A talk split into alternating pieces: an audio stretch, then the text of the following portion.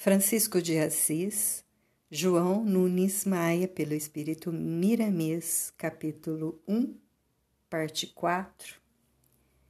Meus irmãos, se nos unirmos ao Cristo, começando por este templo sagrado, e entendermos o ideal de nosso Senhor para conosco, é certo que seremos todos salvos por essa avalanche doutrinária disseminada por aquele que era desde o princípio e acelerada pelos santos apóstolos do Nazareno. A presença do Cristo em nós é realmente motivo de glória, pois fora do amor não haverá solução para o mundo nem para a humanidade. O Evangelho de Deus, se manifestando na terra como força divina, ninguém o destruirá. O próprio tempo e o progresso são meios grandiosos para conservá-lo e engrandecê-lo para a eternidade, porque ele é a concentração de todas as leis e de todos os profetas. É a síntese enfeixada por amor na expressão de um testamento que todo o rebanho, todas as gerações herdarão. Foi feito por Deus pelas mãos do Cristo. Lembremos sempre o que éramos antes na condição de gentios distantes do nosso Salvador. Hoje, pela presença do seu amor, por sua incomparável bondade, através do empenho gigantesco de Paulo e de outras mãos amigas, novamente despertamos no Senhor e a nossa visão se alegra porque estamos vendo os céus se abrirem pelas promessas é Jesus a nos convidar a todos para o grande festim das bodas celestiais. Estamos unidos pela cruz, não aquele madeiro que o nosso Mestre carregou no Calvário, do qual fui testemunha, mas a cruz dos testemunhos e da luta empenhada na vitória. A persistência no bem nos dará a ventura plena do amado Cordeiro na obediência a Deus e na fé sem limites, na suprema segurança com o amor. Foi derrubado o muro que separava os céus da terra, e depois da vinda do Messias anunciada pelos antigos profetas, foi liberado o intercâmbio entre um plano e outro, entre os homens e espíritos. Foi desatada a fé na vida futura e as criaturas são conscientizadas de que ninguém morre. A vida se encontra estuante em toda parte. A boa nova do reino iniciou a destruição da inimizade, fez surgir o perdão e a fraternidade começou a invadir os corações. Pai Francisco silenciou um pouco. Estava como uma estopa inflamada acesa na luz espiritual. Não se mostrava cansado. Era incrível a resistência do ancião do amor. Contemplava com alegria indizível as duas plateias, confirmando o que falava Paulo na carta aos Efésios, da assistência do Senhor aos que se unissem à verdade. Ali estava a comprovação Sorveu um gole de água e respirou profundamente. Os assistentes estavam todos alertas. Ninguém dormia, atentos à palestra do apóstolo que nunca falara na igreja, mas que naquela noite mostrava o quanto conhecia a doutrina do Cristo, na mais profunda essência. Doentes de todas as espécies amontoavam-se nos corredores do casarão Homens, mulheres e crianças suspiravam, tomados de fé. Esperavam por intuição que Pai Francisco, ao terminar sua pregação, lhes desse a bênção. E quem sabe? Nunca morrem as esperanças e Deus poderia operar algum milagre por intermédio daquele pastor de almas. Meus filhos, continuou, já me encontro no fim da estrada, que, por assim dizer, é a vida. No entanto, mesmo sendo poucos os instantes, Alegra-me viver essa festa espiritual que nos foi dada por misericórdia de Deus. Pode ser a minha despedida deste mundo, que me foi uma escola valiosa e tenho a certeza o será para todos. Tudo, meus queridos, na Terra constitui peça valiosa na engrenagem da evolução. Nada poderemos amaldiçoar por não entendermos a função das coisas no aprimoramento das criaturas. Ninguém é culpado de nossa ignorância, nem mesmo nós. Esta é a lei em todos os espaços do infinito, tendo Deus como seu feitor, sábio e justo. Paulo nos envia orações a fim de que desperte em nós o homem interior, que sejam liberadas as forças internas e confia em que a aceitação do Evangelho pelos Efésios seja como um toque de despertamento nas qualidades que dormem em cada criatura, anunciando que o Cristo chama a todos para a operação urgente nos campos do aperfeiçoamento.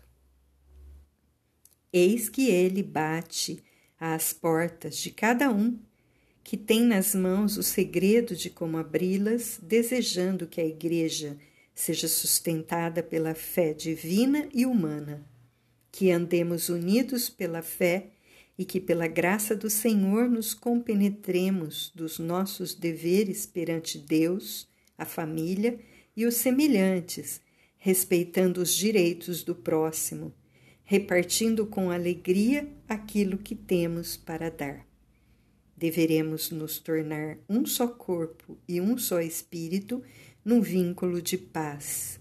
E confirma com veemência o que for anunciado por Moisés. Há um só Deus sobre todas as coisas, ao qual devemos amar com todas as nossas forças e o nosso interesse. Passou em seguida a discorrer sobre os serviços dos filhos integrados no ministério do Mestre. Apontou as regiões inferiores para os que não têm responsabilidade e preferem a inércia ao trabalho. Propôs uma regra saudável a fim de que a vaidade não desfigure as belezas das atitudes evangelizadas. Deu firmeza ao tom da voz e continuou com delicadeza: Amados, a santidade cristã é contrária à corrupção, cuja ignorância segrega e abafa os poderes do espírito, desnorteando igualmente os sentimentos mais elevados. Foi nesse sentido que o Cristo veio atear fogo e tem pressa que ele se alastre. Aproxima-se o tempo da queima do joio no meio do trigal de Deus. Nós somos plantas nascentes na lavoura do Mestre e ele, o jardineiro da criação. É necessário que nós nos despojemos do homem velho para que a juventude nos revista de ânimo nos serviços do bem, que a beleza contorne toda a nossa forma mormente no que tange à moral e às atitudes, e que nunca sejamos insensíveis às necessidades dos outros, à dor alheia e aos infortúnios ocultos. Busquemos, pois, a santidade. Ela é a pureza que nos comove até a alma, porque é o amor nos convidando à serenidade constante. Trabalhar em benefício dos outros é certamente ajudar a nós mesmos, porque estamos ligados uns aos outros por laços indestrutíveis. E o amor de Deus para conosco corre por esses fios vitais que fazem da humanidade uma constelação. O cúmulo de estrelas humanas se interliga por lei de justiça e necessidade de uns para com os outros. Conclama-nos o homem de Tarso que aquele que rouba não deve fazê-lo mais. O que despreza o trabalho honesto, que se revista de honestidade. Aquele que se ira por qualquer motivo, que se esforce para perdoar. E quem cultiva a melancolia já ao amanhecer do dia, que haja como o sol, despejando raios de alegria ao terminar da madrugada. Não deixemos que os pensamentos se desprendam dos lábios sem que antes tenham sido analisados, para que o escândalo não se processe por nós e perturbe os outros. É indispensável que imitemos os santos, que imitaram o Cristo, que imitou a Deus. A cobiça nos engana e a transitoriedade da falsa virtude nos esmorece diante da vida. Toda aquisição duradoura requer tempo, e o tempo busca espaço, e este apura as coisas para que elas sejam permanentes. Meus filhos, abandonemos as trevas que escurecem os nossos sentimentos, que esmorecem a razão, que incentivam a tristeza. Basta pensarmos na máxima divina: Desperta, tu que dormes. Levanta-te dentre os mortos e Cristo te iluminará. Para sermos ajudados a entender a nossa missão, não é preciso que tudo abandonemos para seguir o Cristo. Isto seria sairmos de um extremo para o outro e ficarmos do mesmo modo que antes. Sensato é que usemos tudo com nobreza de sentimentos, tendo o Mestre como filtro, a fim de que tudo nos chegue com pureza e dignidade. Quantos maridos nos ouvem e quantas damas nos assistem, filhos, servos e senhores? A todos aconselhamos que amem uns aos outros como Jesus nos amou ou que pelo menos tentem, sem interrupção, fazer isso em nome da paz. Esta é a maior armadura que nos protege contra qualquer investida da ignorância, ou de inimigos que queiram se apossar de nós, procedentes do exterior ou oriundos do coração. Pai Francisco, todo iluminado e sorridente, levantou a destra, abençoando a todos no mais profundo gesto de amor. Relanceou os olhos úmidos e, no rápido manejo do olhar, percebeu quantos irmãos ali estavam bebendo as suas palavras, guardando-as como relíquias de um novo círculo de grandezas espirituais sob a égide do Príncipe da Paz. Pôs as suas mãos enrugadas, mas ágeis, no tosco banco para levantar-se e, com grande espanto, percebeu que o mestre lhe ofertava ajuda, como acontecera com ele na subida ao Calvário. De fato, Pai Francisco carregava pesada cruz, fardo já bastante incômodo, que era o seu corpo. Cresceu a sua alegria e, caminhando, sentiu o Cristo tomando-lhe as mãos e ocupando a sua mente. Desconhecia ainda a vontade de Deus naquela noite, mas esta logo se fez entender. A figura respeitável do venerando Senhor de Pátimos passou pela multidão e foi em busca dos enfermos que se comprimiam em torno do templo de Éfeso. Seus discípulos o acompanhavam, sem coragem de tocá-lo Queriam expressar suas presenças, mas sem querer se misturaram a todos os efésios e beberam a água divina que fluía naquela noite. Leve perfume se fazia sentir na grande extensão por onde Pai Francisco passava. Falanges de espíritos puros operavam entre a multidão pelo comando do Senhor, restabelecendo corpos, aliviando mentes desequilibradas e afastando espíritos imundos das criaturas sofredoras. Ouviam-se vozes abafadas agradecendo a Deus pelas curas. Outros largavam de repente as suas muletas, crianças eram suspensas no ar em agradecimento. Pai Francisco Compassadamente, tomado pelo divino amigo, tocava pelas pontas dos dedos os enfermos e os curava instantaneamente. A noite correu sem que ninguém percebesse. O canto dos pássaros anunciava o amanhecer de novo dia. Os discípulos do apóstolo avançaram para protegê-lo e suspenderam-no diante da multidão, carregando-o sem qualquer reação sua. O povo aumentava na igreja de Éfeso e a notícia corria como a luz. Pai Francisco, já em casa, foi cercado de todos os cuidados possíveis. Levaram-lhe todos os tipos de alimentos e sucos, mas a tudo ele recusava. Os discípulos conheciam a grandeza do seu mestre pela vida que levava e pelo amor que vivenciava. No entanto, nunca pensaram que poderia chegar a tanto a sua grandeza. A igreja de Éfeso foi visitada por toda a população que ainda respirava as fragrâncias celestiais impregnadas no ambiente pelos benfeitores da eternidade e pela presença do maior espírito que aquela terra conheceu, servindo-lhe de berço por misericórdia de Deus. O último dos doze não precisava fazer recomendações de sentido doutrinário, pois aqueles homens guardavam no coração o tesouro que ele ofertara com amor e carinho. A caravana celestial ainda não subira aos céus.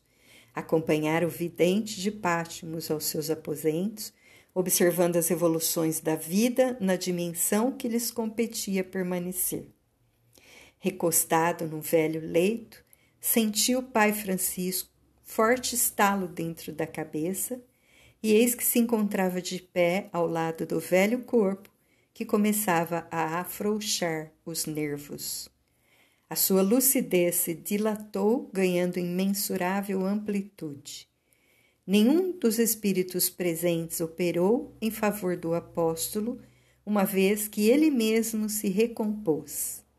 Respirou em ritmo encantador, por ação de sua fabulosa mente, acumulou em torno de si recursos espirituais, restabelecendo todas as suas energias, forças e, em segundos de operação ágil, com as forças renovadas, se libertou do fardo físico. Palmas de luz se faziam ouvir era a entrada triunfal de João Evangelista no mundo espiritual. Ouvia-se deslumbrante hino anunciando o regresso de mais um soldado da refrega humana que deixara na terra o testemunho de que somente o amor vence todas as dificuldades, curando enfermos e distribuindo paz às criaturas. João abraçado por toda a corte celestial, primeiramente por aqueles que foram seus pais na terra, Salomé e Zebedeu, depois surgiu Maria no esplendor de sua beleza e graça divina. O profeta da ilha agreste, ao vê-la, caiu de joelhos, beijando-lhe as mãos de luz, e ela osculou os seus ondulados cabelos de neve. O apóstolo regressou ao passado e ouviu novamente, com todos os contornos, os sons que antes registrara. Mulher, eis aí o teu filho, eis aí tua mãe. E ao sair daquela efusão de amor de mãe e filho espirituais, deparou com Paulo e Jesus, jubilosos pela vitória do apóstolo. Quando quis ajoelhar-se novamente, não o conseguiu. Paulo tomou-o em seus braços e seguiu Jesus, que parecia um sol com um cortejo de estrelas rumo ao infinito. Era de fato a constelação espiritual em busca do seu pouso cósmico. João Evangelista retornava ao colégio apostolar de Nosso Senhor Jesus Cristo. Logo que o Pai Francisco foi chamado para a pátria espiritual, contando quase um século de idade, O filho do comerciante de Éfeso, sem que ninguém percebesse, sentiu-se abalado nas fibras mais íntimas do coração. Pouco depois de ser curado pelo velho apóstolo, passara a morar com ele, tendo-o como professor permanente. Assimilar a boa nova do reino com espontânea facilidade que o mestre admirava. Pátios havia renunciado ao reino da abundância de seu pai para acompanhar Pai Francisco em suas andanças de caridade. Vivia na mais pura simplicidade e rigorosa higiene, maneira que herdara da escola de Roma.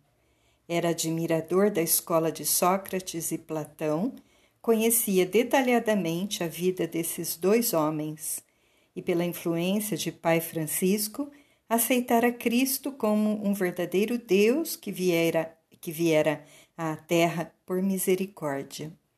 Pátios não demoraria muito tempo na terra depois da ida do Mestre. Numa queda, fraturou o crânio e, quando o socorro se fez presente, ele já se encontrava junto ao apóstolo, sorrindo e abençoando a todos os da família de Éfeso. Antes, quando o velho apóstolo curou o estudante recém-vindo de Roma, pedira aos familiares que desejava receber algo em troca do que fizera, já que eles assistia, insistiam tanto. Os genitores atenciosos interrogaram: Fala, pai Francisco, que te daremos o que pedires, aqui ou além, terras, ouro, sítio ou casas, para fazeres o que bem entenderes. O ancião sorriu satisfeito e disse com brandura: Eu quero em nome de Jesus Cristo, que todos vós, homens, mulheres e crianças, escravos e senhores, que vos caleis diante da cura que presenciastes. Não deis anúncio desse fenômeno a que, por permissão de Deus e bondade do Cristo, vós assististes, pois a minha missão, por enquanto, não é curar, mas outra que haverá de vir. Ninguém precisa ficar sabendo pois o povo de Éfeso sabe que Pátios está em Roma, estudando e desconhece a sua enfermidade. Agora vós podeis anunciar a chegada de Pátios, apresentando-o são como era. E o silêncio para nós é o cultivo da paz. Ganharei muito se isso for possível, é a maior dádiva que posso receber de todos vós juraram guardar segredo em nome de todos os deuses, pois se tratava da vontade de Pai Francisco. Esta é uma fração da história do grande vidente do Apocalipse. Os escritores antigos e modernos perderam o fio dos fatos que com ele ocorreram. Quem poderia ter escrito muito sobre ele seria Pátios, mas logo que pôde tomar essa atitude, foi chamado para o além por lei irremovível do destino. Seu nome não se encontra no Evangelho de João, porque ele o escreveu antes de conhecê-lo, e não se encontra no Apocalipse, porque este foi ditado pelo Cristo. João, com certeza, não achou conveniente falar de seu discípulo ou dos seus discípulos, que foram inúmeros. Após desencarnar, Pátios o acompanhou pela afinidade do coração. Temos depois, já no século XII, te, temos depois, já no século XII, voltaram juntos, reencarnando-se na velha Itália como mestre e discípulo por se encontrarem naquelas plagas, campos de trabalho que requeriam maior urgência. Pátios, junto de Francisco de Assis, nas ordens criadas pelo Mestre, foi-lhe muito útil, escrevendo tudo o que o iluminado da Úmbria falava como médium do Cristo. E as mensagens eram enviadas às igrejas de maior expressão, que por sua vez a transmitiam às demais. Era o seu maior amigo, eternizado pela gratidão tendo como pátios recebido duas curas por intermédio de Pai Francisco, a alma e a do corpo. Frei Leão foi o mesmo Pátios, que depois voltou sozinho, ainda na Itália, contando agora com o pai Francisco como guia espiritual. E dessa vez na personalidade do professor Pietro Ubaldi. Quando aproveitou sua educação milenária e lúcida inteligência, servindo como médium. Plasmou no papel o que Francisco desejava em nome de Cristo. E o Brasil foi para ele a nova ilha de Pátimos, bem mais confortável do que a do seu inesquecível mestre. Reencarnado, reviu toda a história da humanidade, sentiu a aproximação dos tempos anunciados pelas profecias e reconheceu o verdadeiro lugar no concerto das nações desta pátria soberana pelo seu exemplo.